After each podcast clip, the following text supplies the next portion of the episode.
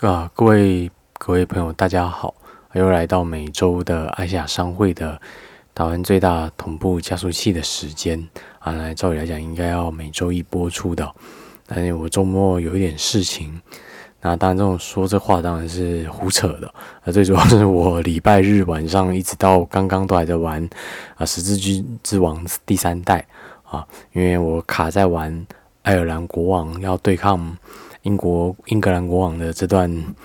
一百年卡了我三天啊！现在刚刚终于突破，有所突破啊！那今天要跟大家讲的是，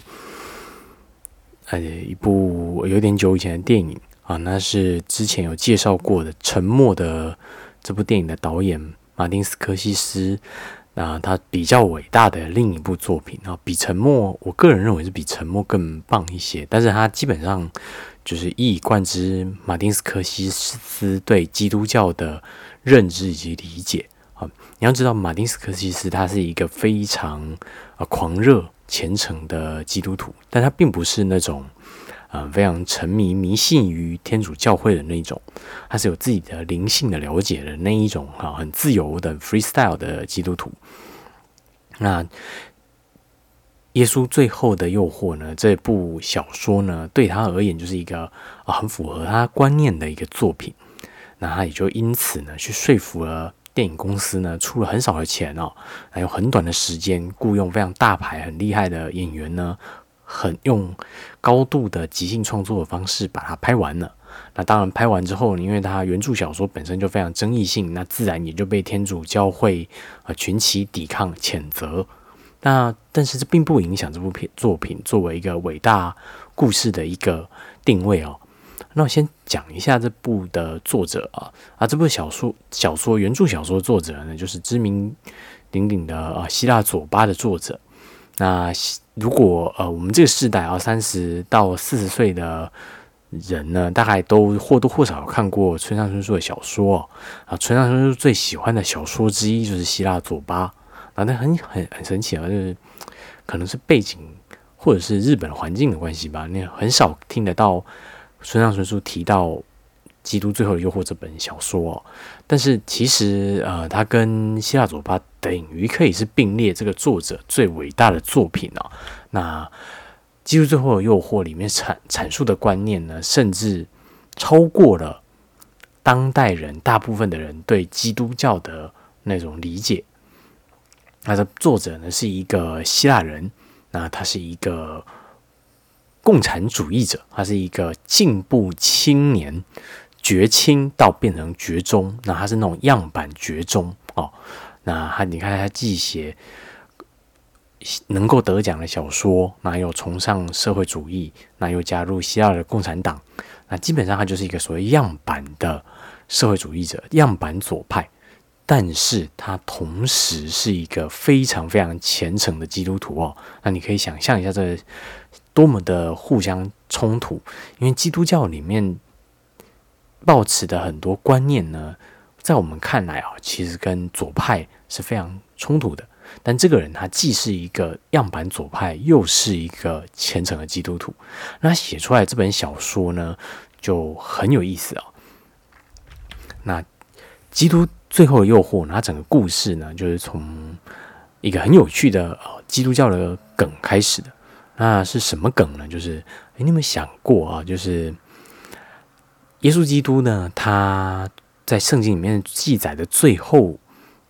他幼年时期哦，记载的最后一个片段呢，那时候他还没有成年。那等到他出来开始传播福音的时候，开始传教的时候呢，他已经三十岁。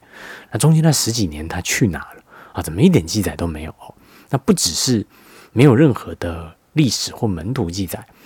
我们甚至可以说，他第一次出现的时候，出现在人群面前的时候，也确实就是过了十多年了。他的人生好像都不知道在干什么。那再加上呢，他父亲是一个木匠，那因此呢，希腊左巴这个作者呢，他就。开了一个呃，让基督教会、天主教会呢非常生气的玩笑，就是他设定成耶稣呢，他在成年之后接替了继承他的父业当木匠，那他这十几年来呢，都在除了做木匠的活以外呢，都在做帮罗马帝国做十字架，那把犹太人钉上十字架钉死来杀鸡儆猴。啊，这样子一个讽刺的一个设定，也就是耶稣基督呢，他不但逃避自己作为弥赛亚啊，作为救世主的责任躲了起来哦，他不但躲了起来，而且还当罗马帝国罗马人的刽子手。那帮助罗马人呢，把自己的同胞吊死在基督架上。那他就解释啊，就是他开头的前面那大概十几二十分钟都在解释这件事情，就是耶稣为什么要这样？那因为他从小就知道他自己是弥赛亚，他是耶稣啊。那他因为脑海里一直不停有那声音，那导致他呢非常的非常的困扰，因为他就是一个凡人。你想想看，如果你是一个五六岁的小孩啊，那你从你啊，有呃自我意识开始呢，那就日文叫 monokokoro gazui de kara 啊，还有他的作为一个人呢，开始有意识为止呢，每天都遭受一个叫神的人啊，在洗他脑，不停的骚扰他，让他不能正常的过生活。那你看你会不会很不爽？那自然他青春期到成年呢，就很强的叛逆性，要忤逆他的父啊，他的神父，神之父。啊他就因此故意呢继承父业之后，就帮忙罗马人造十字架来钉死自己的同胞。那总之他过了这样浑浑噩噩啊的日子呢，直到有一天，啊，他的门徒，他最忠实的门徒啊，这又是另一个很很啊让天主教会生气的设定，就是犹大犹大啊，为了一袋钱出卖他，犹大呢跑来找他，那犹大是来杀他的，犹大是奋锐党的人。那他在杀他，杀他的原因当然是因为他们知道耶稣会是一个自称弥赛亚的人，所以想要消灭他。但他来了以后，发现他不一样啊，他是一个怪人。耶稣根本就没有想到弥赛亚，所以犹大就一直跟着他。那跟着他的过程才知道，耶稣因为反抗他的父亲、他的神的命令旨意。所以他其实一直遭受着痛苦的折磨，就是他会不停的梦到自己被钉死在十字架上，被丢石头啊，被酷刑，他身上会出现圣痕，他背上会有鞭打的痕迹，然后这样被折磨了十几年，那最后他终于接受了自己的命运，要出去传教，那这样的故事，那这个故事呢，前面大概就这样一个开头呢，就可以把天主教会啊气个半死啊，因为。那个设定呢，都依存于圣经有的记载，但是他把故意把空白的片段呢填上一些脑补的内容，那变成一个彻头彻尾跟天主教定义的这个主旋律的耶稣故事呢，完全南辕北辙的内容。那甚至它里面明明白白的啊，按照那个时候的历史设定，其实大家都知道，那个时候的历史呢，蒙大拿蒙大拿玛利亚呢。极有可能就是耶稣在路上救的那个妓女啊，那个被石头丢的那个淫乱的女人，那就很很坦白、很直白的把这设定拿来用啊，每一个设定都不停的在激怒天主教会，但这并不是他的目的哦，他最主要的目的并不是要激怒天主教会，他这一切的内容呢，包含耶稣有性欲啊，他看到裸女，看到然后那种。异教神庙里面卖淫的那种神女呢，她会性兴奋，她会脸红，那她会懦，她懦弱，想要逃避自己的责任。那她甚至基本上，她就承认她自己就是一个不行的人啊。她为什么不做、不偷、不抢、不拐、不骗啊？不跟人打架、不说谎？因为是因为她害怕啊，害怕害怕做这些事情之后带来后果，所以她才没有做这些事情，并不是因为她是一个圣洁的人。他只不过就是一个像野比大雄一样，也不对，野比大雄会说谎。应该说，他就是一个你我身边都常常看到的一个庸俗至极的凡夫俗子。那这样的设定呢，简直是要气死天主教会。那总之呢，他整个故事啊，就在告诉你，耶稣是有人性的，耶稣是非常非常平凡，正如你我一般的凡人。耶稣的人性的部分呢，充沛而饱满了啊，完全不是一个像圣经那样讲的哦，好像什么极度圣洁伟大的人格，不是，他就是一个凡人，但是他接受了他自己的命运，他的命运就是要传播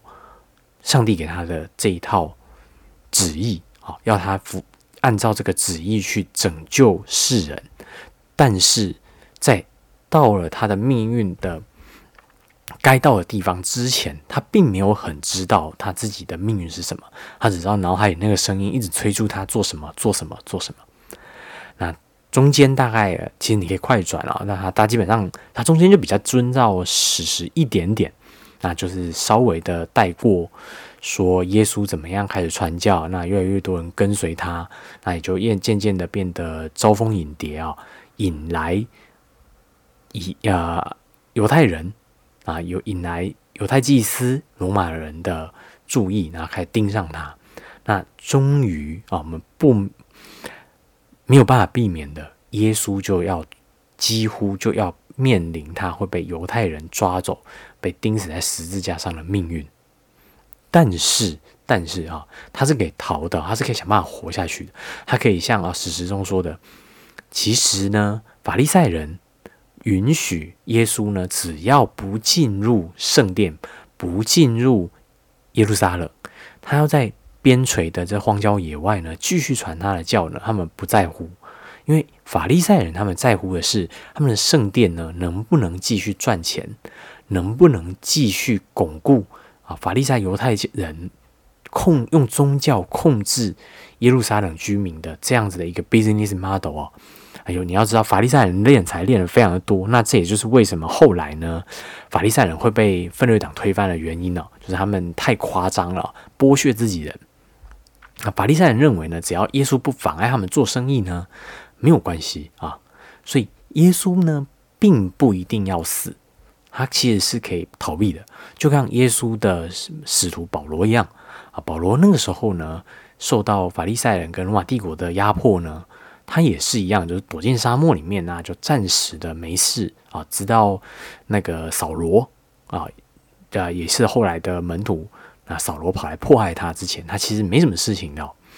但耶稣并没有这样选择哦，他并没有躲进沙漠里面。耶稣呢，他刻意的啊自投罗网，那进入耶路撒冷继续传教。那不但继续传教呢，他命令，应该说要求啊，因为在这部电影啊，这个小说里面呢，犹大犹大啊，他最爱的门徒犹大呢，并不是一个。小说里面啊，圣经里面那个出卖耶稣的形象，犹大已经基本上完全相信了耶稣就是弥赛亚。跟一开始呢，他只是奉奋锐党的命来他身边观察，准备要行刺他，那抱持着怀疑的态度看着耶稣的那个心态完全不同啊！他是非常非常的相信耶稣可以拯救大家的。结果耶稣竟然告诉他：“那，你要出卖我啊！你要去跟。”法利赛人通风报信啊，跟他让他们知道啊，我们这个耶稣的门徒这群人里面谁是确确实实是真正的耶稣啊，让他们把我抓去受审，把我钉上十字架，让我死去啊。那么犹大就一头雾水啊，是奇怪。那照理来讲，你不是弥赛亚吗？弥赛亚应该要拯救我们啊，带领我们救赎，摆脱这些苦痛。啊，回到神的主的国度才对。那你既然说你必须要死啊，就一头雾水。那总之呢，耶稣很努力的试图让犹大相信他啊，犹大不得不相信他，所以就很忍忍痛的把耶稣出卖了。那耶稣自然就很顺顺利利的被逮捕了，那被受审判，那最后被上了十字架。还要被钉在十字架上曝晒而死，那就在他被钉上十字架，先受尽折磨，再钉上十字架，准备要死的时候呢，这个时候天使出现了，一个小女孩，天使出现。耶稣他之所以被钉死呢，他是自愿自投罗网的去的哦，他并不是逃啊逃啊逃在路边的时候被抓起来的，他基本上是自投罗网而而被抓起来的，被抓去审判。那当他被曝晒到过了一天两天，那终于他意志开始薄弱的时候啊，他眼前也许出现幻觉，啊，也许出现了真正的天使，那个小女孩就出现了，告诉他：“你做的很好啊，耶稣，你不需要再继续受这个苦痛了。你的父啊，我们的神呢，他并不是血腥残忍的神，他是慈悲仁爱的神啊。所以现在要带你啊离开这个十字架，让你呢这一切苦痛可以彻底的解放。那你可以来到神的国度，一个无忧无虑的，可以过你想要的生活的世界啊，继续你跟你的爱人玛利亚呢，能够继续过生活的这个日子。那耶稣想了想，就答应了啊。就毕竟你要知道，前面的故事就说说了，耶稣是一个凡人啊，他是一个人性非常丰沛、丰沛、极度平庸的凡人，所以他根本就没有犹豫啊，就马上就答应了啊，就跟着天使回到了一个嗯，像伊甸园一般的地方，充满了绿荫。那怎么样呢？也不会饿着。他的亲爱的妻子每天都在家里等他，等他回来，啊，跟他相拥，跟他过着无忧无虑的快乐的生活。那甚至他们有了小孩，他们回到了自己的家乡，应该是家乡吧？那过着极度平凡，但是又非常非常幸福、满足、快乐的生活。那他就这样过了五年、十年、二十年、三十年，直到。耶稣老去，就将要见咽下他最后一口气的时候，他躺在床上啊，不能动弹。他不能动弹的时候，这个时候出现了，有人来敲门了。耶稣的门徒们来了啊，他的保罗大呃，他的大的门徒那些几个几个呀，好像有西门那几个，全部通通跑了进来。然后耶稣就说：“哎呀，这不是我亲爱的门徒们吗？你们怎么来了？你们你们怎么了？”然后就这时候，他们就说。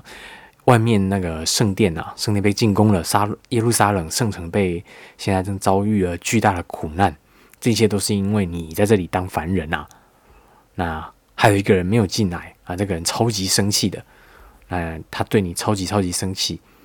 你最好赶快来听听看他要要要要气什么。啊，这时候犹大就来了，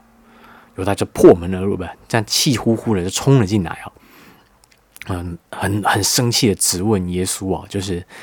是你要我出卖你，让你钉上十字架的，是你逼我这么做的啊！我那么那么难过哈，为了出卖你，我受心灵受的苦痛，那么的那么的难受，那么。巨大的折磨，结果你现在躲在这里当人的丈夫，过着幸福快乐的家庭生活，放弃了你自己作为弥赛亚的命运，放弃了你作为耶稣应该要在十字架上死去，自愿在十字架上被钉死的命运，你在做什么？啊，耶稣当然就开始嗷啊，开始辩解，他就说：“没有，我遇到天使啊！你看那天使在那里，天使说我已经做的够多了啊，我们慈悲。”宽容的父呢，接受了我所做的一切努力，这一切已经 OK 了，没问题。就犹大就说：“屁啊！你仔细看清楚啊，那个哪是什么天使，那是魔鬼。正因为你放弃了你作为弥赛亚的命运，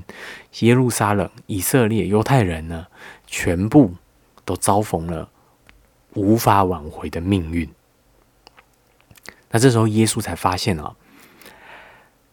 眼前这个无天真、善良、无。”无辜的小女孩呢，确实就是魔鬼撒旦来的。魔鬼撒旦在整部故事里面呢，正如同圣经一样，变换了非常多的样貌啊，变成变成蛇过啊，变成女艳辣妹艳女，诱惑她，用各种人性的角度诱惑诱惑她，变成狮子啊，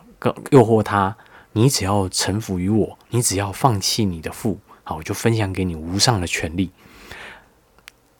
魔鬼耶撒旦呢，用钱、用女人、用性欲啊，用各式各样的欲望、用权力欲诱惑他呢。耶稣从来都没有屈服，从来都没有上当，那甚至跟耶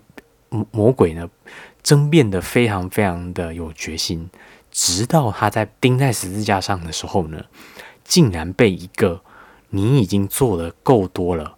啊，你可以放弃了。啊，主要神呢，主呢要来接你去伊甸园，这样子的一个谎话呢，给上钩了。那因此放弃了他作为弥赛亚这样子的一个命运。这个就是呃，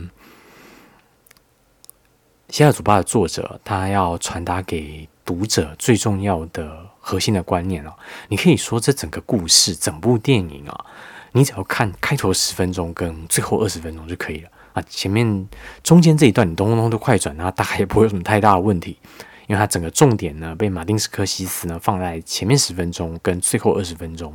中间其实跟圣经的出入并没有那么大。现在把左巴的作者他在告诉大家呀。一件事情是天主教会一直不希望大家去深思、深思熟虑的部分啊，就是耶稣呢，他之之所以是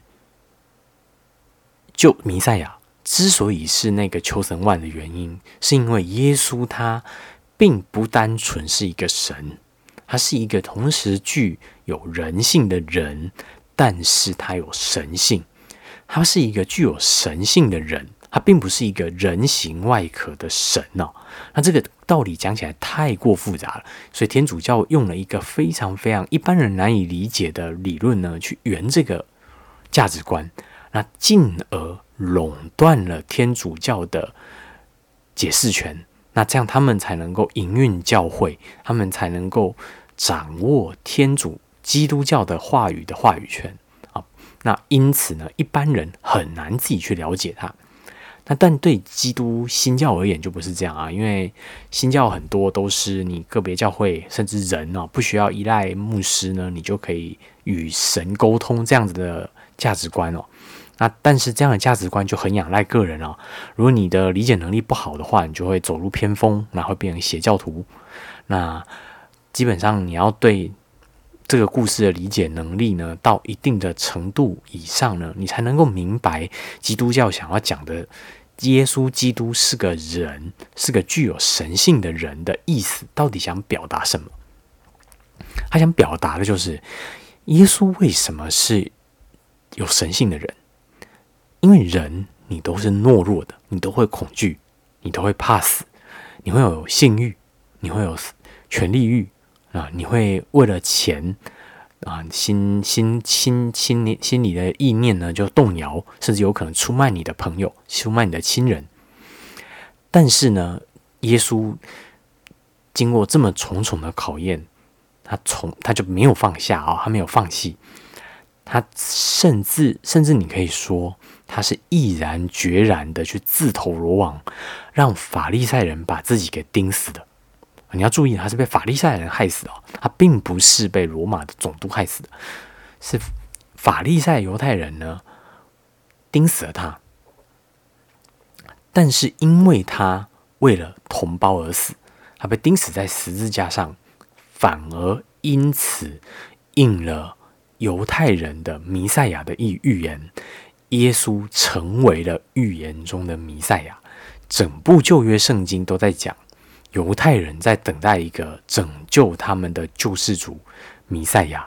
而耶稣故意自己自投罗网，去成为了弥赛亚，应了这个应言预言。那这也就是新教的教徒呢，在整个，而不是新教啊，基督徒在新约圣经里面的，不停的在阐述的东西，就是在说，耶稣是那个为了拯救世人自愿。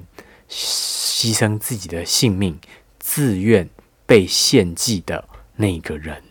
因为他为了拯救世人，奉上了自己的性命，克服了一切作为凡人、作为俗世的凡人所具备的一切的心理、人性上的弱点，他把全部都克服了，他才能成为一个有神性的人。所以，所以耶稣的神性是真正在什么时候呈现？他并不是在把面包跟鱼啊变多的时候展现他的神性哦，那个都只是传教的故事而已啊，那都大家都是假的。耶稣真正是神的部分，在于他坦然的面对死亡，因为唯有他死，他死后才能复活哦。他没有死，他没有被钉死的话，他是不会在犹太人的豪主的墓中复活的，他不会应这一切的应预言。那因此让基督教可以传播，所以他的自愿殉死，才让整个基督教终于在两千年后的现在呢，成为世界上数一数二大的宗教。但是基督最后又活着故事呢，就是在反过来告诉你这件事情：你知道克服人性的各个样的弱点，你觉得你认为有多困难？即便是耶稣，都有可能在被钉在十字架上的时候，太阳在上面晒着，他的血在流，开始渐渐觉得头昏。那这时候他自然会心底默默的在渴望着，也许能够有解脱。那是他所相信的神，一步一步引导他到这里的神呢，会来带他上天堂，去天国。解脱这一切，这即便是耶稣走到了这一步，自愿上了十字架的耶稣，都可能在最后最后的一刻，他的意志啊撑不完最后的那一小段路。那你我的凡人又怎么可能做得到呢？这整个故事就是在反问之意这个地方，只有唯有你的意志能够一直不停的坚持下去。你才能够称为有神性的人。那这故事、这个小说的内容呢？这个核心的精神呢，就被呃马丁斯科西斯呢拿来用在那个，不是很确定原著有没有？就是《沉默》里面有一段对白，啊，就是长期奉行直问盖鲁佩教士哦。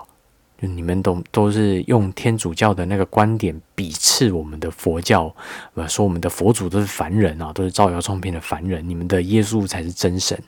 那我问你，我们佛祖呢，就是克服凡人，克服一般人的意志，把自己的人格超升华到超越于凡人、超然的境界。那我们的佛祖跟你的基督不也是一样吗？啊但又透过这句话哦，反问了嘎鲁佩教士：其实所谓的神性，人人都能获得。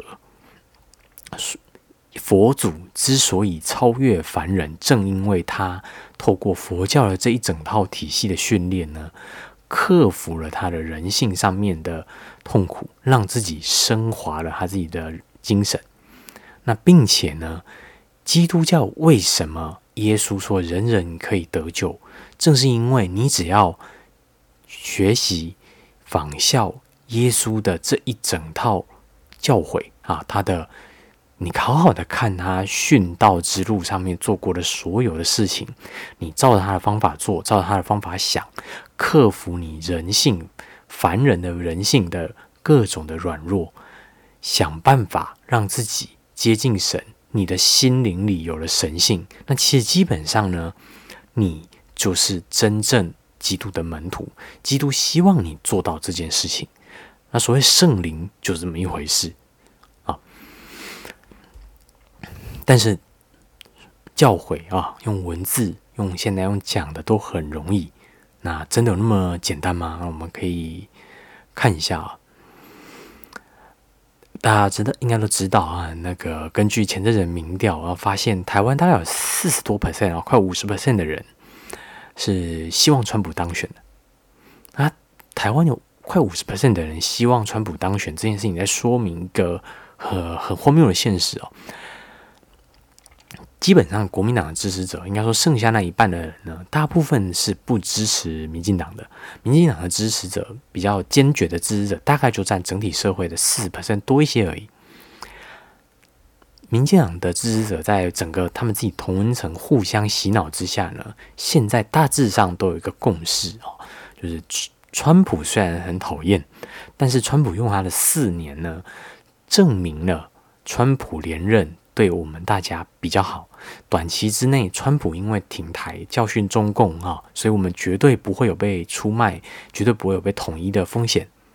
所以，即便是蔡英文带进来的新一代三十岁以下的支持者呢，他们既支持进步的价值，讨厌共和党的堕胎权啊，讨厌共和党反同婚，讨厌共和党主张的所谓原点主义啊，原点主义的意思就是宪法要按照它原本的当时的精神去写啊，不能够一直扩张解释，叫原点主义。那这些种种保守主义的价值观，跟。蔡英文带进来的这些进步价值观的年轻一代呢，是完全抵触的。但是你现在去问支持蔡英文的年轻人呢，可基本上可以说有八九十 percent 呢是认为川普连任比较好，他们愿意忍受这一切，就为了让川普连任。那为什么会有这样的现象？因为大部分的人，你的意志都是软弱的。你再怎么坚持你的进步价值观啊，你每天在那边吹捧啊，说我们要两性平等，我们要性别平权，我们要尊重多元性别，我们要尊尊重女性身体的自主权啊，让女性可以堕的自由的堕胎我们要尊重个一堆阿亚扎的哈神奇的进步价值观，但是终究比不上一件事情，就是当中共武力犯台，掠夺你的财产。伤害你亲朋好友以及你的生命的这样威胁的前面的时候呢，你所有挂在嘴巴上崇高的理念呢，通通都可以放弃。这些支持川普连任的进步价值观的人呢，通通都是人性充沛而且毫无基督教所谓的神性的凡人，为了活命啊，为了活下去，所有的理念。所有的尊严都是可以放下的，这是最讽刺的哦。为什么这样最讽刺？当中共登陆之后，这些人难道愿意冒着自己的生命在前线被子弹打吗？啊，这是一个很大的疑问哦。他们现在之所以看起来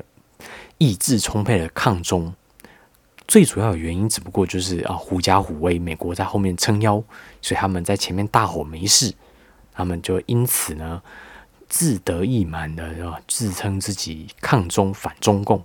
但是在他们的命运命生命呢，真正遭受到了登陆的共军的威胁的时候呢，是否能坚持的下去，就是一个更大的问题了。另一方面，我们就可以看到一群人啊，他们真的是非常的恐慌啊，这也很呃好加菜啊，就拖了两天才开始录。啊，当然这是开脱的话啊。昨天《纽约时报》的中文版啊，看了一个文章，大力的抨击《大纪元时报》，它是一个三流八卦下流的小报，那现在变保守右翼阴谋论的传播者，那甚至散播大量侮辱中国、辱华的言论。那这当然会有这样子的一个文章啊，有你要想想，《纽约时报》是所谓的主流高级的媒体，它既然纡尊降贵来攻击大纪元这样一个不入流的小报呢，最主要的原因当然是因为大纪元的声量啊，它的舆论强度呢实在是太大了。你猜猜看啊，你知道现在全世界单一媒体？声量最大、网络声量最大的媒体是什么吗？答案是大纪元哦，并不是你认识的任何一个中文主流媒体。大纪元的渗透率跟传播能力呢，在全世界的自由世界的华人里面是最强的啊！我们要强调一下，自由世界刚刚讲忘了讲，自由世界的华人里面呢，舆论强度最强的是大纪元。那《纽约时报》。作为一个中共的喉舌啊，早就已被已经被大量的中共的间谍渗透的一个媒体呢，它自然在这过去这三个月被激怒了。那基本上我个人也是等了好几个月啊，今一直在等着大纪元呢，声量大到就是整个挑起《纽约时报》的这些主流媒进步媒体的怒意啊。这是因为大纪元的支持者。你可以发看从他们身上看到一个很有趣的地方哦。你知道大纪元大概从什么时候开始出现吗？大纪元出现大概已经十多年了。那从他一开始出现的时候是人人喊打、人人耻笑的小报啊，到现在它是华文世界的网络上呢真正的主流舆论声音的，你就可以想象他们要有多强的意志啊！大纪元的这些人。自可能有的人有收钱，啊有的人是自愿做这种所谓的公民记者，他们是大部分是所谓的法轮功的信奉者，那有一小部分是美国的福音派的华人，那他们他们跟大纪元之所以结合，是因为福音派跟大纪元呢都。信奉一个价值观，就是人要用传统保守的价值观过生活。我们要反对那些进步价值观，因为进步价值观的背后，通通都是中共。那他们都恨中共，那因此结合成为盟友。这些人在经历了这十多年，从人人耻笑、人人打哦，以前我看到大纪元的来源，我是直接关掉的啊。如果有人发大纪元的东西呢，我会怀疑你这个人就是脑袋是有问题啊。你们发这个东西，你们信这个一看就是谣言的八卦小报。大纪元每年啊，固定大概到了冬天的时候啊，最近又发了一次。固定到了冬天的时候呢，整个大纪元的人脉网里面就开始传，那江泽民又死了，江泽民死十几次了。那这是当然是因为江泽民是第一个开始破坏大纪元法轮功的人，所以他们特别的恨江泽民啊，每年都要说江泽民死，啊，每年都没死嘛。那我们可以想象的是，这一次江泽民大概也没有死。那大纪元从一个不停的造谣。造谣到大家都笑他的一个舆论新闻体系呢，一直撑撑撑撑到现在，撑到现在呢，光是靠着整个大纪元的人脉亲缘网络的转发，就可以让啊他们捏造啊他们自己制作的拜登的儿子啊 Hunter Biden 的性爱影片呢，在短短不到一天之内，浏览次数就冲上了几百万。他们可以自己独立撑起一个影音平台的运作，这是一个很可怕的事情。因为整个人脉网络，美国的华裔华人啊，加上台湾的华台湾人，加上香港一部分的人，加上啊日本、加拿大这些华人比较多的国家呢，他们所形成的这个非常紧密的讯讯息传播网络的传递呢，就可以让。大纪元的整个人脉网络里面最当红的消息，有数百万人、近千万人在一两天之内观看，这样子的传播强度已经远远压过任何一个主流媒体的中文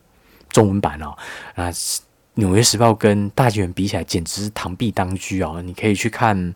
呃《纽约时报》中文版的 Facebook 专业啊，底下几乎都在耻笑他哦，都在耻笑《纽约时报》的中文版。大纪元从一个啊呃人人耻笑的笑话，一直撑到现在，变成他在发号司令，这个体系传播的讯息，主导了华人世界的舆论的主声调啊，主旋律。这十多年，这要怎么撑得过来啊？你试试看呢？你做一个专案啊，五年没有任何的回报，这五年只是一直被打，一直被耻笑，你看你撑不撑得下去？所以我们可以这样说啊，就是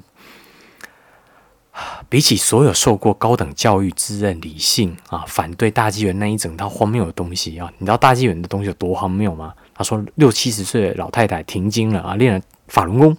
啊，就可以生小孩啊，这么反智啊，这么荒谬可笑的东西，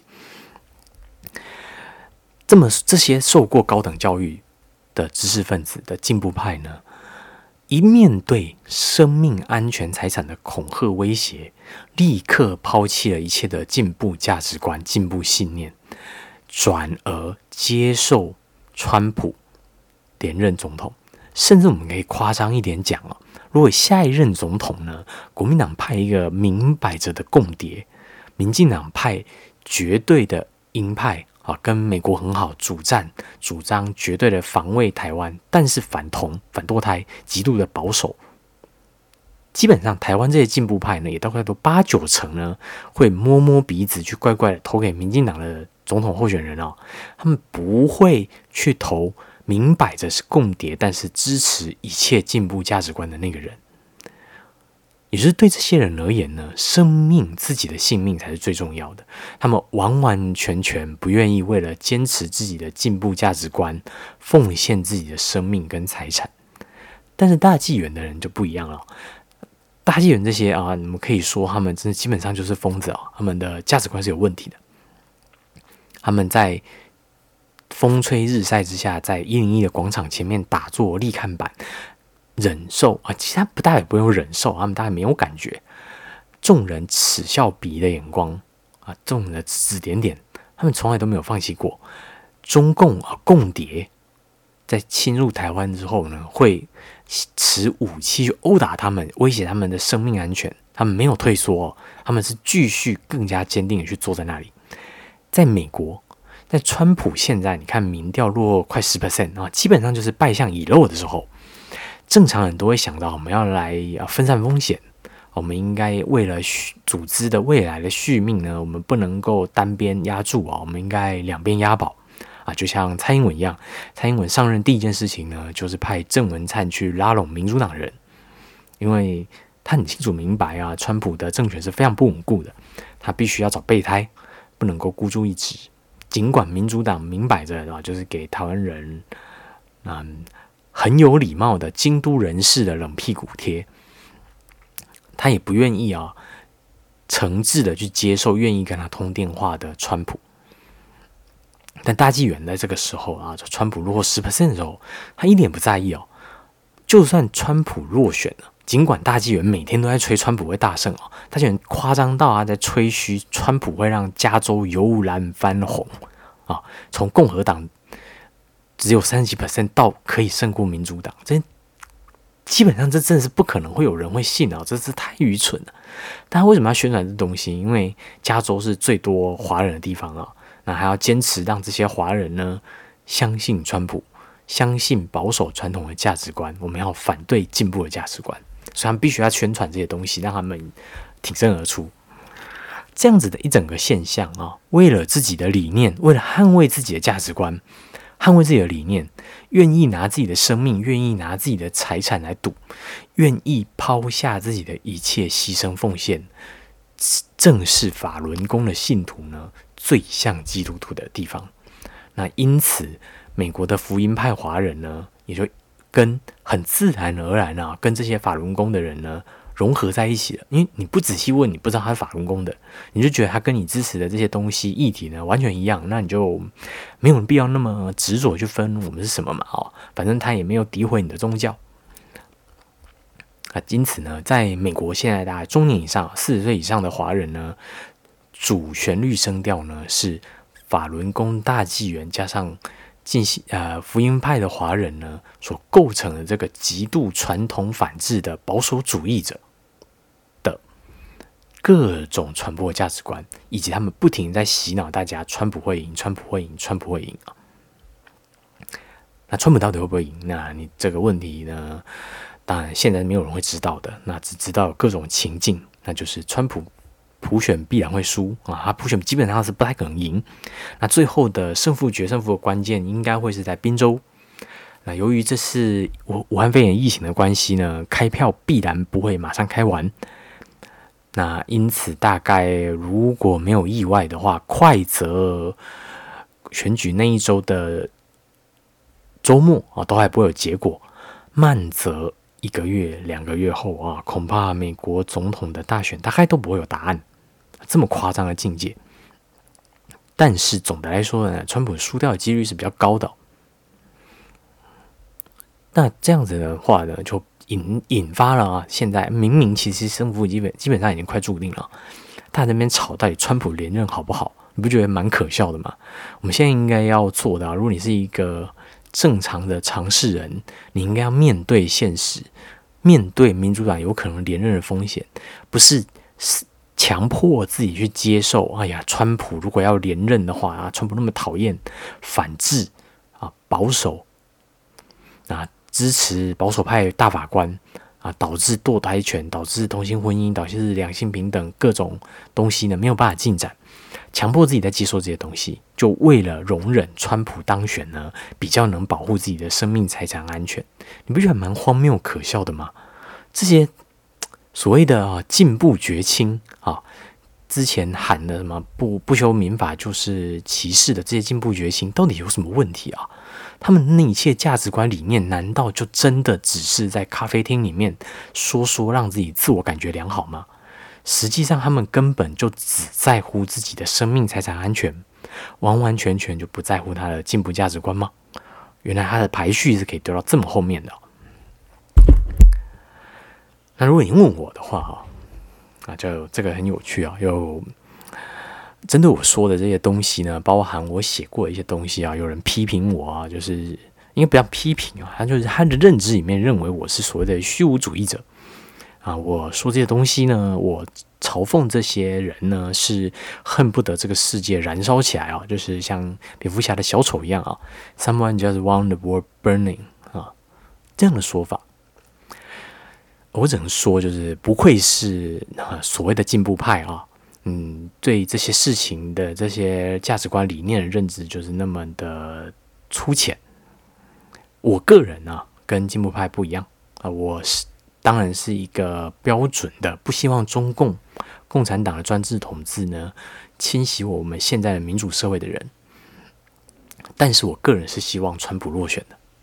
这很有意思啊。我希望川普落选，对，那我个人更不但希望川普落选。而且我还不会说服自己呢，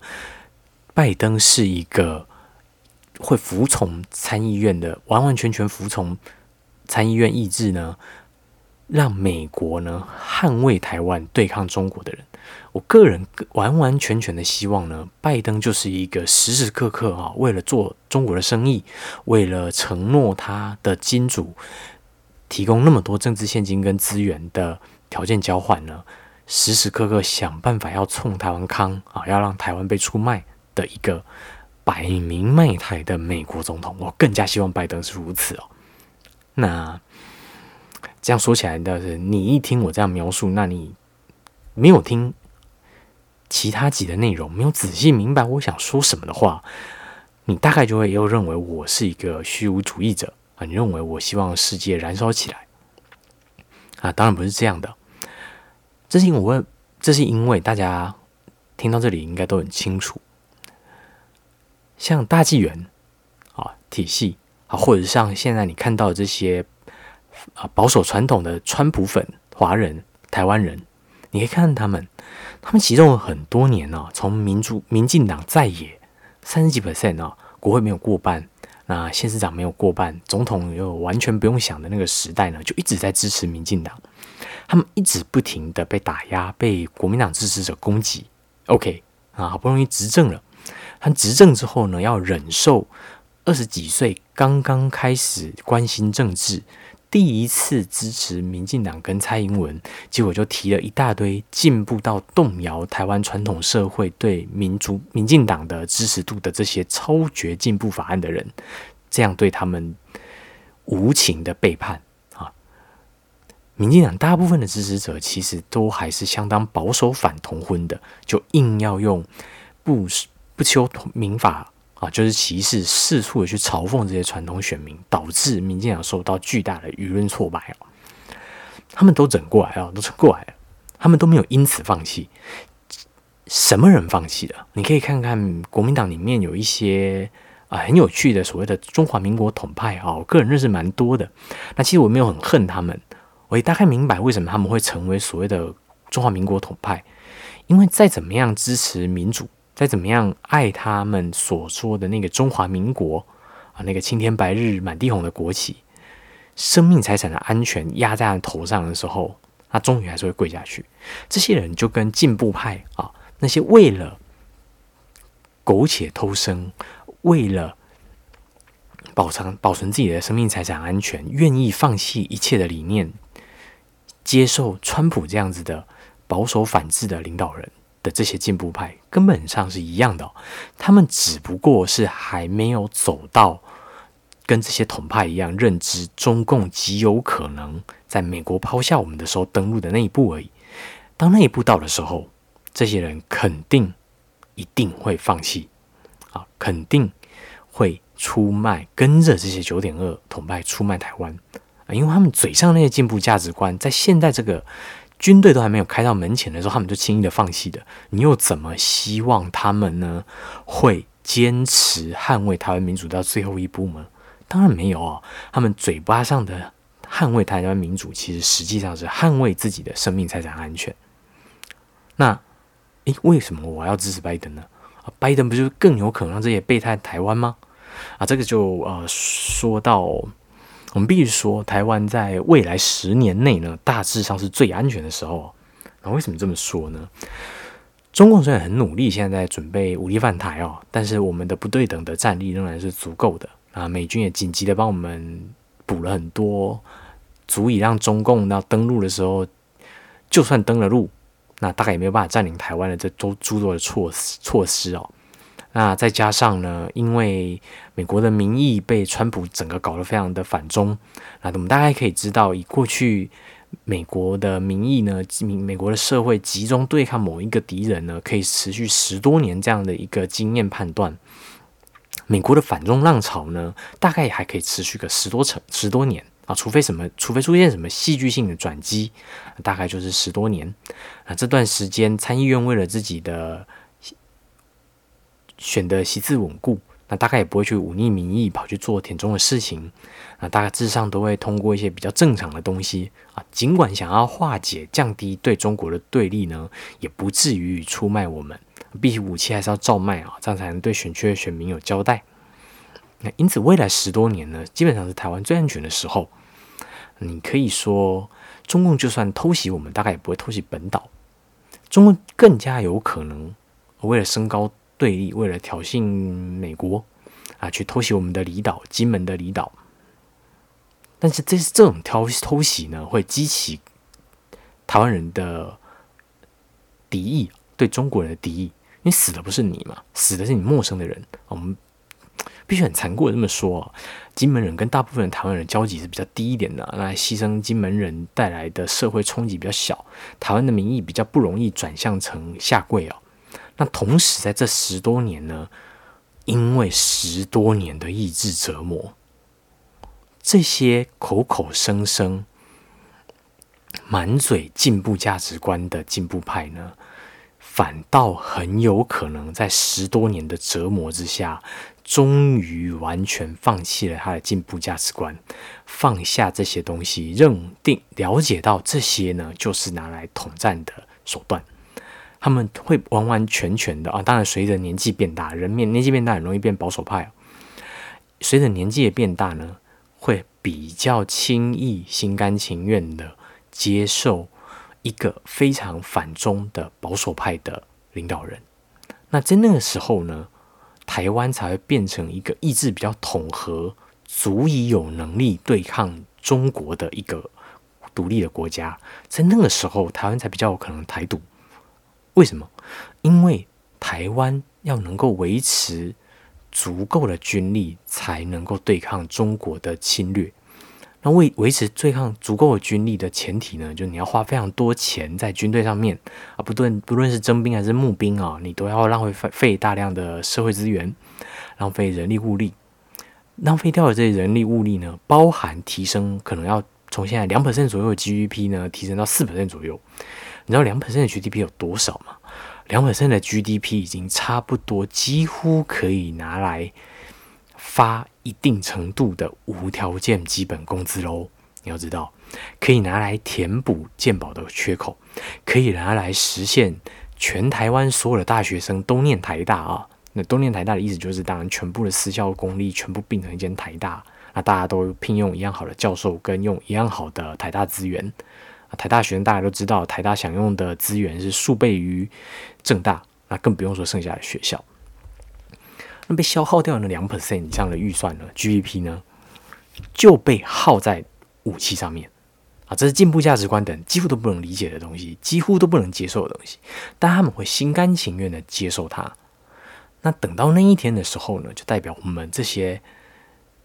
啊，我们叫做咖啡馆布尔乔亚佐呢，已经通通都被转为纯粹的台湾民主主义者，也就是对他们而言，维持台湾。人的主体所治理的这个民主国家才是第一优先要务，因为他十多年已经折磨掉了他所有进步价值观的热忱，他已经遗忘了他。这样子的台湾呢，才有可能团结起来，真正的走下去。那要让他们在这十多年接受折磨，最好的方法呢，就是美国的总统一直不停的不停台湾，并且还试图跟中国。降低冲突，证明